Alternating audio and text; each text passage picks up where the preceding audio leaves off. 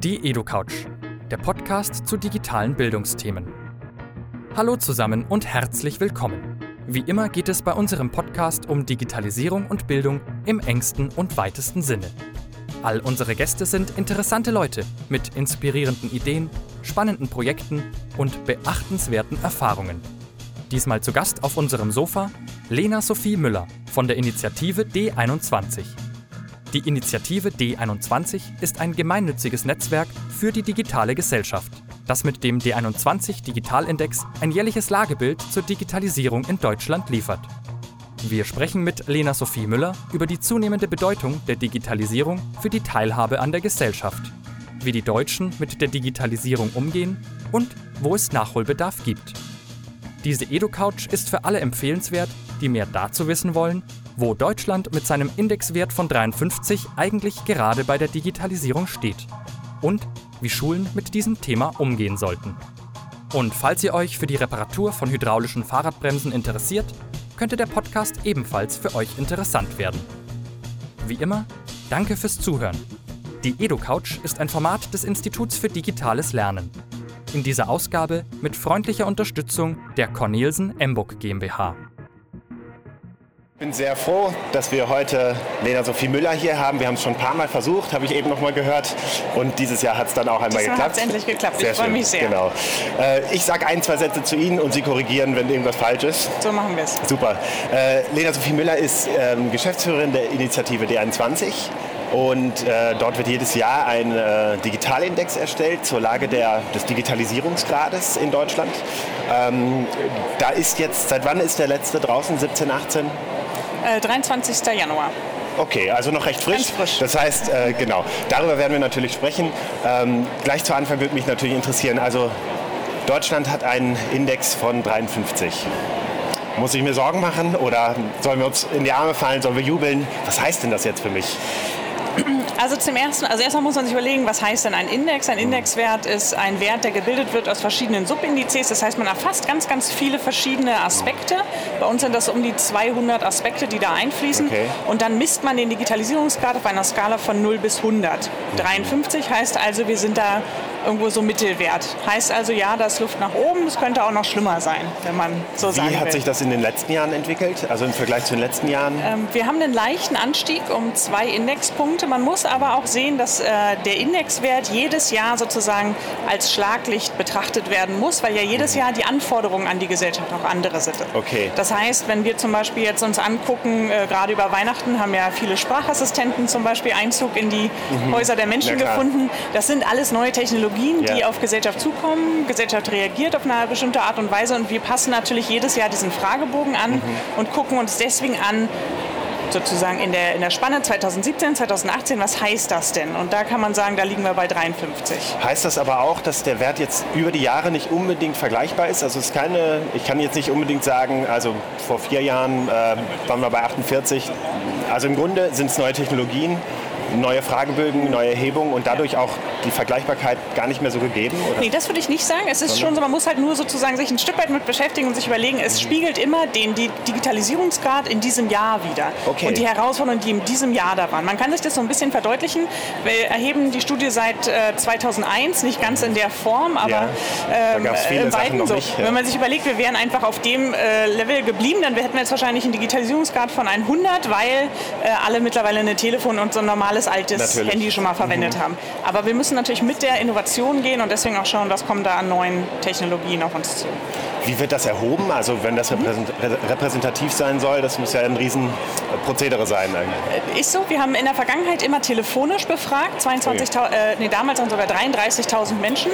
Jetzt befragen wir mit Vor-Ort-Interviews. Das ist Okay. einfach ein Stück weit auch schon vorbereitend für die Zukunft. Ähm, wenn Sie sich umgucken, Digitalisierung wird immer komplexer und ähm, wir schaffen bestimmte Sachverhalte nicht mehr am Telefon so gut rüberzubringen Ja. in der Abfrage, dass die Menschen es wirklich auch verstehen. Vor Ort können wir aber zum Beispiel Bilder vorlegen und können sagen, haben Sie dieses Gerät schon mal gesehen? Und dann ist es vielleicht eine HoloLens oder sowas.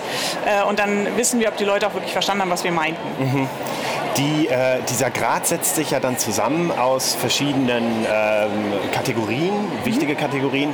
Können Sie die mal kurz nennen und einfach mal schildern, was, was es damit auf sich hat, Ja. die einzelnen? Also es sind vier Subindizes, die, Ja. äh, oder man kann auch sagen Fragenkomplexe.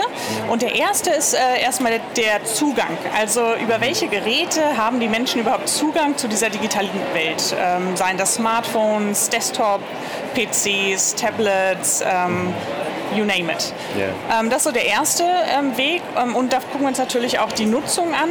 Ähm, also wie viele Menschen nutzen überhaupt das Internet schon? Das ist ganz spannend, weil wir gerade sehen, dass das mobile Internet wirklich ähm, am Vormarsch ist. So, aber das ist die erste Kategorie. Die zweite ist die Kompetenz. Also wir fragen sozusagen, können die Leute mit den Begrifflichkeiten was anfangen? Haben sie bestimmte Kompetenzen, die man benötigt? ein Datenschutzbewusstsein und all solche Themen. Also Dann, Wissen auch, so wird ja. Wissen abgefragt letztlich. Genau, wobei wir das natürlich, da es eine Abfrage ist eine Selbsteinschätzung äh, okay. abfragen. Ne? Es ist jetzt nicht ja. sozusagen, dass wir kleine Tests mit den. Leuten machen, aber äh, wenn also ich jetzt Sie zum Beispiel fragen würde, fühlen Sie sich denn sicher, wenn Sie Online-Banking machen, würden Sie sagen, das kann ich super gut äh, und Sie sagen dann, ja, ja, doch, das mache ich täglich, okay. dann würden wir sagen, gut, da hat er vermutlich eine hohe Kompetenz in diesem Bereich. Das heißt, Sie fragen die Leute, haben Sie schon mal von dem Begriff äh, was, äh, irgendwas Industrie 4.0 gehört? Kennen Sie das? Genau. Und dann sage ich selber, ja sicher, kann ich was mit anfangen. Ja, also bei künstlicher Intelligenz, genau, da fragen wir äh, in zwei Stufen. Das eine ist, kennen Sie den Begriff, haben Sie ihn okay. schon mal gehört? Ja. Und die zweite Stufe ist, könnten Sie ihn erklären? Okay. So, das heißt, man hat da schon noch mal eine Abstufung, ja, ob ich das nur irgendwie gehört habe, so Terminator, da war doch irgendwas mit künstlicher mhm. Intelligenz. Oder ob man sagt, länger, da ist auch ein Gap zwischen. Aber letztendlich Selbsteinschätzung. Genau. Genau. So das, also das wir, jetzt hatten wir schon die Säule Kompetenz, mhm. äh, die Säule ähm, Zugang, Nutzung ist natürlich nochmal ein Unterschied. Mhm. Das erkläre ich immer gerne daran. Meine Großmutter hat auch E-Mails genutzt, aber so einmal alle zwei Wochen, ja. um zu gucken, ob Fotos von ja. der Enkelin aus ja. Australien kamen. Ähm, sie und ich vermutlich täglich. Das Erste, mhm. was wir in der Hand haben, ist unser Smartphone. Wir nutzen wahrscheinlich Tabellenkalkulationsprogramme, all diese Dinge. Also unsere Nutzungsvielfalt ist eine viel höhere. Das heißt, unser äh, Index, Subindexwert wäre auch höher als der von meiner Großmutter. Mhm. So, und die vierte Säule ist der ganze Bereich Offenheit, weil für uns schon wichtig ist, welche Einstellungen haben die Menschen denn okay. zum Internet? Ähm, da ist eine Frage zum Beispiel, die erklärt es ganz gut. Man sagt, hätte das für Sie negative Auswirkungen, wenn es das Internet morgen nicht mehr gäbe? Mhm. Alle Menschen, die sich so denken, so, ach, Digitalzeugs, das brauche ich nicht, die sagen dann so, nö, da kann ich wunderbar mit leben. Sie und ich würden vermutlich sagen, das wäre schwierig, irgendwie schwierig. schwierig. Ja. ja. Mir ist aufgefallen bei, den, äh, bei der Zusammenfassung der zentralen Ergebnisse, die Nutzung ist um, um einen Punkt zurückgegangen. Was muss ich mir darunter vorstellen? Warum, wo kommt es her? Auch da, weil neue Geräte ähm, mhm. äh, an den Markt kommen. Also wir haben äh, zum Beispiel auch ähm, Smartwatches äh, mit aufgenommen, die Sprachassistenten. Und das ist ganz interessant, weil wir zum Beispiel auch dachten, dass die äh, Wearables sich ähm, ziemlich deutlich und stark nach oben entwickeln werden. Die sind aber mhm. Weiterhin nur bei ja, 5% in der Bevölkerung, Sprachassistenten nur bei 3%. Aber das, das sind natürlich... Jetzt schon seit also Sprachassistenten haben wir erstmalig dieses Jahr abgefragt. Okay. Ähm, und Wearables stagniert in der Tat. Was ah, auch sehr spannend ist, ist, dass Tablets stagnieren. Die hatten einen sehr starken, ja. ähm, eigentlich einen Erfolgskurs gehabt. Mhm. Das deckt sich auch mit den weltweiten, ähm, mit den weltweiten Verkaufszahlen von mhm. Tablets. Man kann sich aber eigentlich auch erklären, wenn man sich anguckt, wie haben sich die Smartphones entwickelt. Die Displays werden immer größer. Richtig. Das heißt sozusagen der Unterschied zwischen Laptop und Smartphone, da dann braucht man dann noch so ein Zwischengerät. Richtig, ja. Ähm, und viele haben mittlerweile schon ein bis zwei zu Hause liegen. Irgendwann ist der genau. Markt ja auch gesättigt. Ne? Genau. Also, das heißt, in dem Bereich der mobilen Geräte ist das Smartphone, das zeigen die Daten ganz eindeutig, oder? Das Smartphone ist, der, ist auf dem Siegeszug. Ja, und weiter, ist weiter Siegeszug, wird mhm. auch am äh, meisten verwendet. Und wir hatten gerade letztens einen ganz tollen Vortrag auf unserem Fachkongress von äh, Ranga Yogeshwar, der uns nochmal darauf hingewiesen hat, dass das Smartphone eigentlich nach der Uhr mhm. das nächste technische Gerät ist, was man ständig am Körper trägt. Ja, es stimmt. Und dann dachte stimmt. ich, das stimmt. Ja, ja. Das ist ein schönes Beispiel. Das ist tatsächlich so. Ja. Also ist eigentlich auch eine Art Wearable, wenn man so möchte. Ja, genau. ähm, ich habe, äh, vielleicht können wir ja mal die zentralen Ergebnisse so ein bisschen durchgehen, also so die allerwichtigsten Punkte. Ähm, oder was mich vor allen Dingen auch daran äh, interessieren würde, sind noch diese ganzen Gruppen, die äh, so ein bisschen abseits stehen von diesem ja. Digitalisierungsprozess, weil das ist natürlich sehr interessant. Also Sie haben ja verschiedene Kategorien, äh, digitale Vorreiter, mhm. Mitwirkende mhm. und Abseitsstehende. Können Sie mhm. das mal kurz unterscheiden? Also wie unterscheiden sich diese drei Gruppen und wie in etwa äh, verteilt sich das jetzt auf diese drei Gruppen in mhm. Deutschland? Also erstmal ist es so, dass man, äh, dass wir schon aus den Studien auch der vergangenen Jahre erkennen, man kann nicht sagen, alle Älteren sind mhm. sozusagen Offliner, ja. weil es immer auch welche gibt, die dann doch online sind.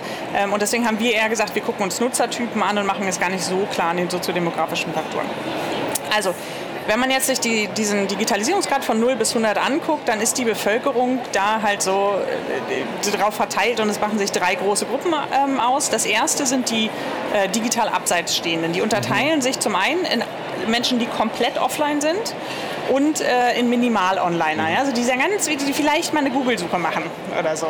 Aber sozusagen wirklich wenig. Und, und egal, ob die das als, als bewusst machen oder ob sie einfach, ob ihnen Zugänge fehlen. Da geht es ähm, erstmal darum, dass sie offline sind. Äh, genau, sie sind offline, aber auch da muss man sagen, wir fragen die Menschen ja. Mhm.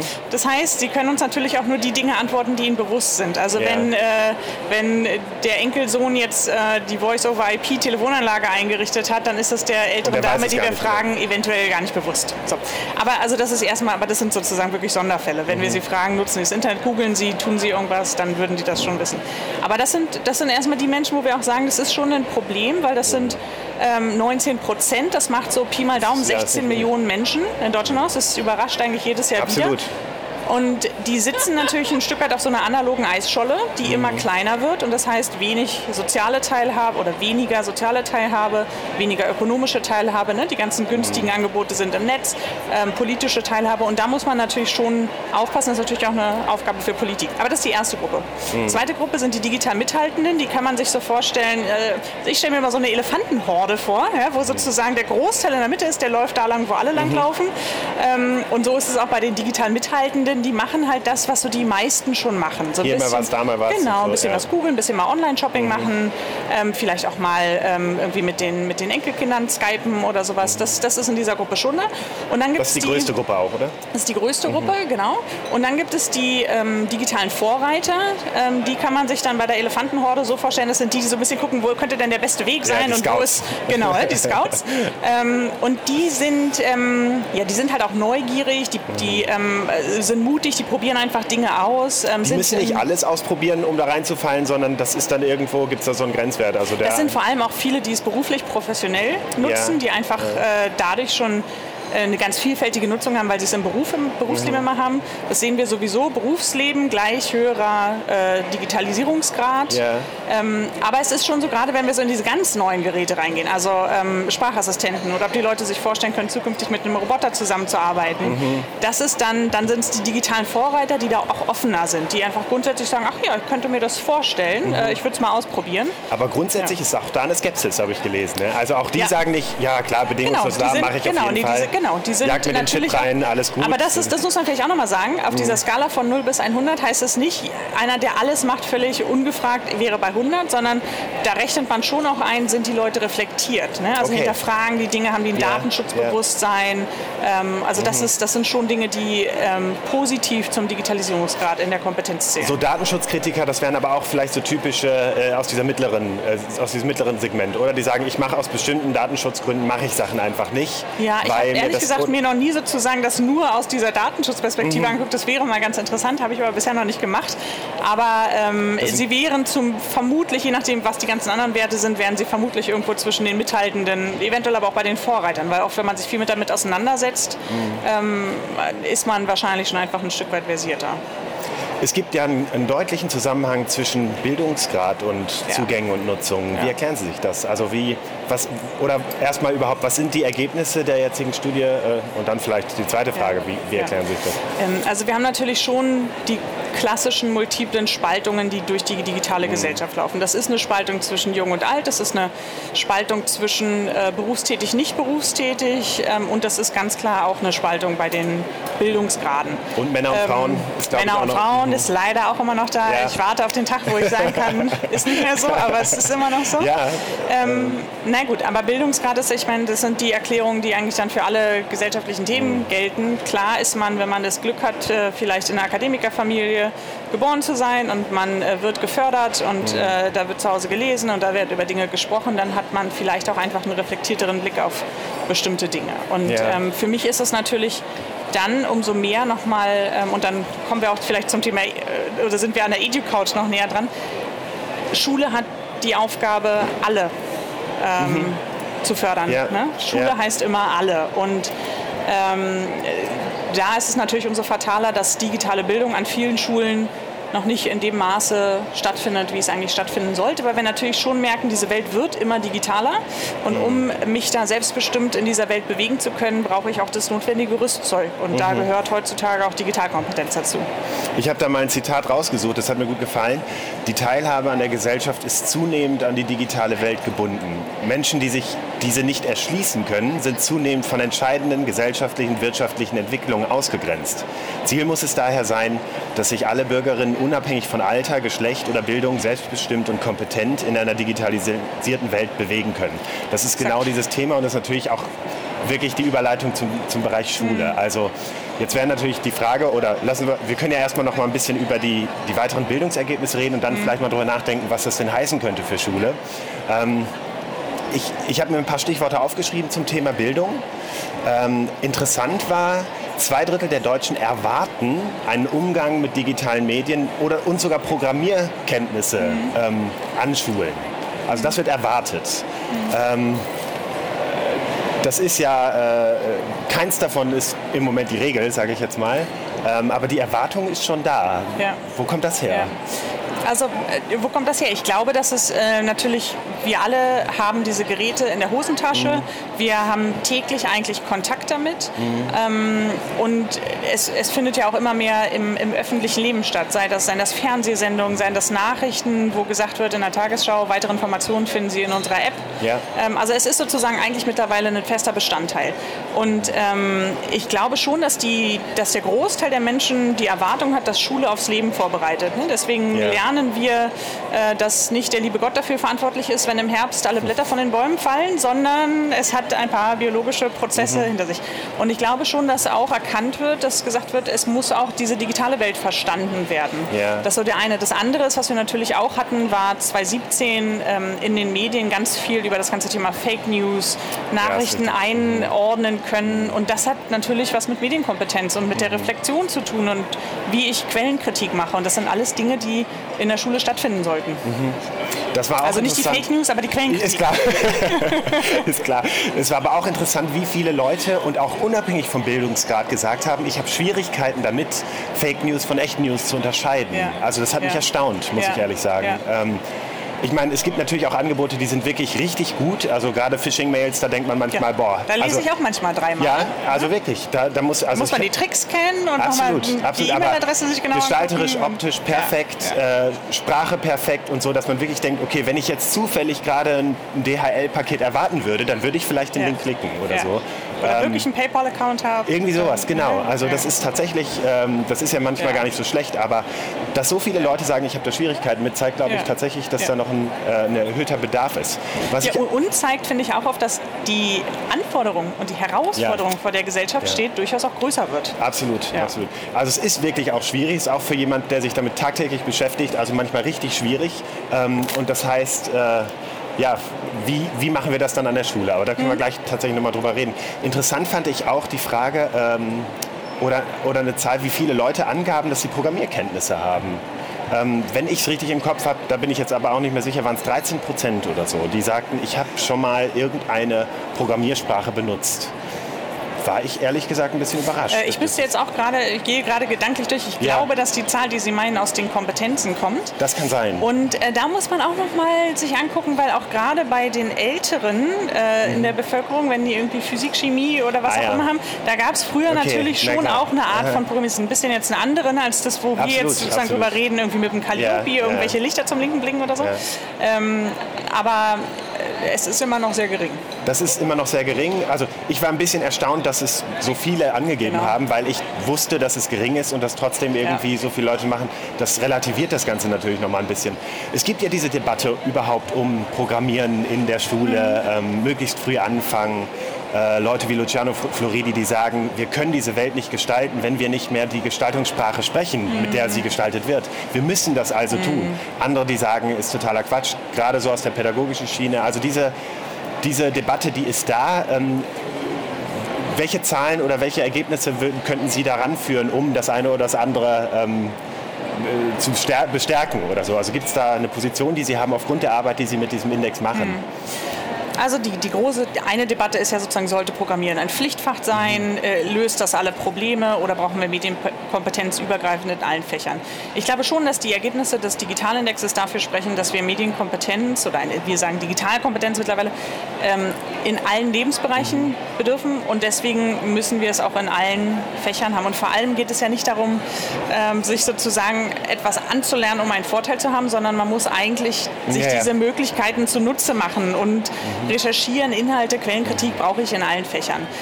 Ähm, das Thema Programmieren ähm, meine ich, kann man, kann man schon so ein Stück weit mit einordnen in Physik, Chemie, Bio. Ich muss halt die, die Grundlogiken unserer Welt verstehen und dazu gehört mittlerweile Programmieren. Ja glaube ich persönlich, dass äh, jedes Kind aus der Schule gehen muss und äh, ein Programmierass sein wird. Nein, ich glaube, mhm. dahin wird es nicht kommen, aber wir müssen ja dieses Spektrum aufmachen. Ja. Und ich glaube schon, dass wenn wir Kindern die Möglichkeit geben, relativ früh auch ein Interesse für dieses Fach zu entwickeln, vor allem auch vor dem, bevor der Gender Gap startet, ja, und äh, ähm, glaube ich schon, dass wir einfach eine Chance haben, dass es da viele Kinder gibt, die irgendwann mal sagen, ich finde das so spannend, ich werde da kreativ, mhm. vielleicht üben sie es sogar später mal im Beruf aus. Mhm. Und dann ist es letztlich auch wieder vergleichbar mit, äh, also wir sind alle nicht irgendwie die Klimaschutzexperten und können erklären, warum die Pole abschmelzen, aber wir können irgendwie so ein bisschen mitdiskutieren, weil wir mal in der Schule bestimmte mhm. Grundlogiken verstanden haben.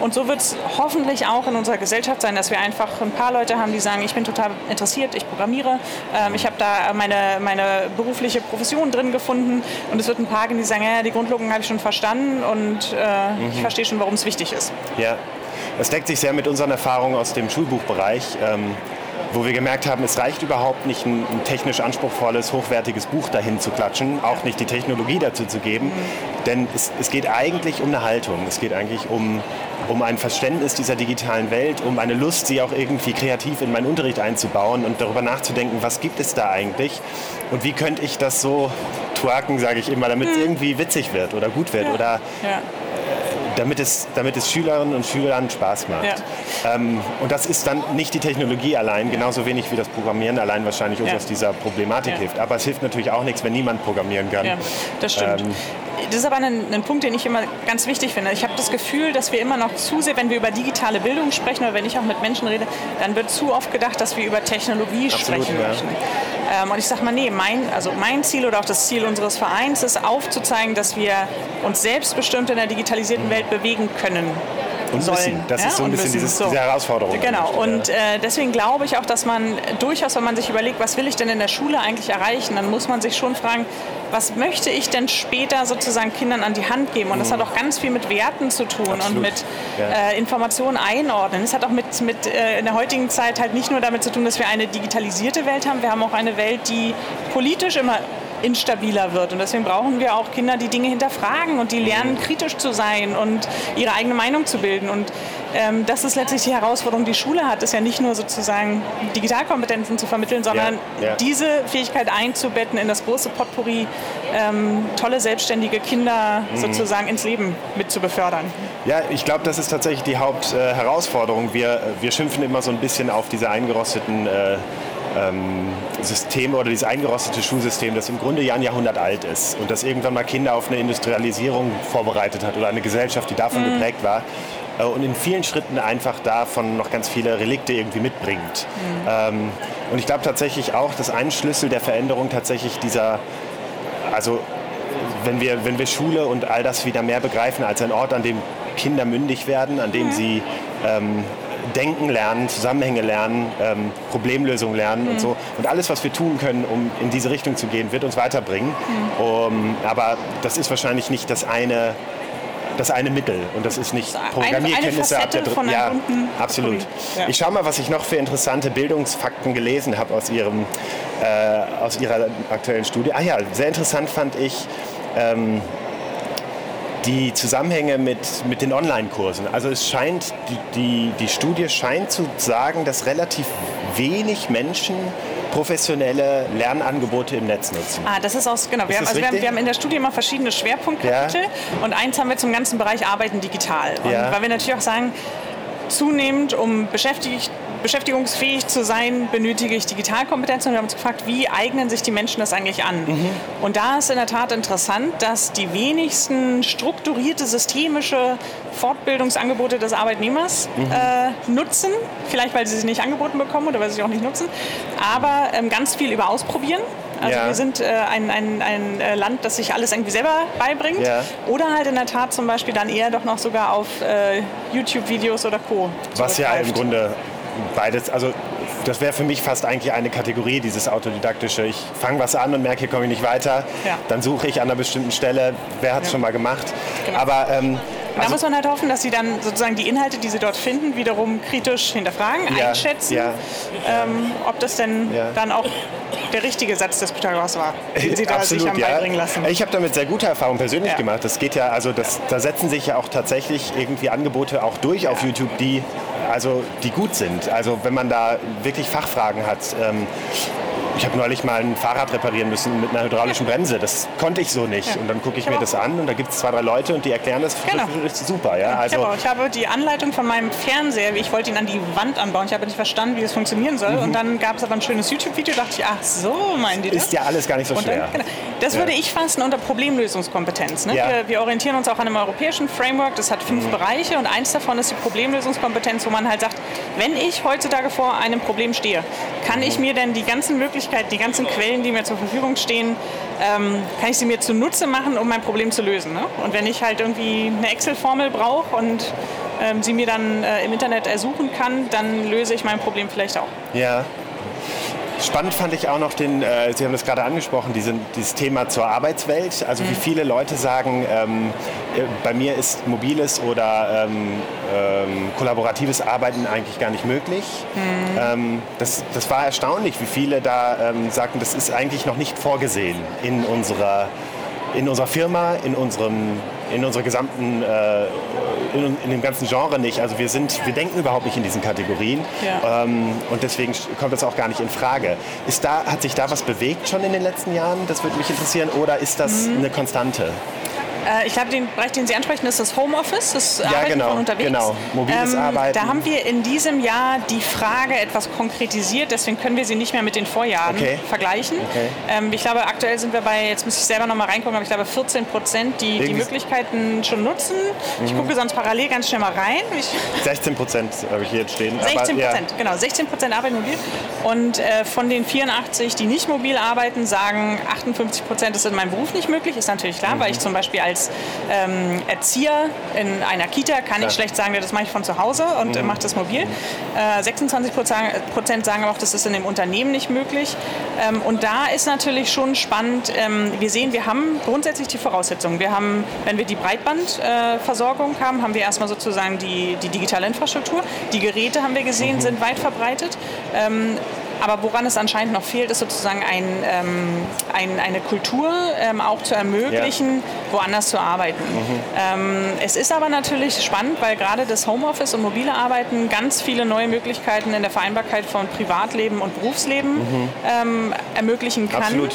Ähm, ich sage da mal gar nicht so gerne von Familie und Beruf, weil sonst hat man immer die äh, Mutter mit dem mhm. Baby am Laptop äh, sozusagen mhm. zu Hause im, im, Kopf. Aber es kann ja auch einfach sein, dass jemand sein Ehrenamt äh, ausüben möchte oder pflegebedürftige Absolut. Angehörige Absolut. pflegen möchte. Ja. Spannend ist in dem Bereich, dass ähm, ich meine, dass in dem aktuellen äh, Koalitionsvertragsentwurf ja auch drinsteht, dass ein Recht auf Homeoffice ja, eingeführt werden ja, soll. Da ist, wird Und, diskutiert, ja. Ähm, das, glaube ich, ist ein interessanter Weg, durchaus Absolut. auch ein, ein Bewusstsein bei den mhm. Unternehmen zu schaffen, zu sagen, diese Möglichkeiten sind da, warum nutzt man sie nicht? Mhm. Also meine, meine Mitarbeiterinnen und Mitarbeiter haben alle die Möglichkeit, äh, ja. Homeoffice zu nutzen. Ist aber auch natürlich eine Frage, ob ich ähm, auch als Arbeitnehmer die Mittel habe, die digitalen Geräte zu beschaffen. Ja. ja. Ähm, und, und die Infrastruktur, die IT-Sicherheit äh, zu gewährleisten. All diese mhm. Themen, die spielen natürlich mit rein. Frau Müller, ich ja. habe gerade äh, ja. das Signal bekommen, dass wir aufhören müssen. Es tut mir sehr leid, weil es gerade noch mal spannend wurde. Da gibt es natürlich einen Zusammenhang auch eben ja. zur Schule und bereiten, bereiten wir Schüler jetzt auf diese Zukunft vor, in der so, solches Arbeiten geht oder eben nicht.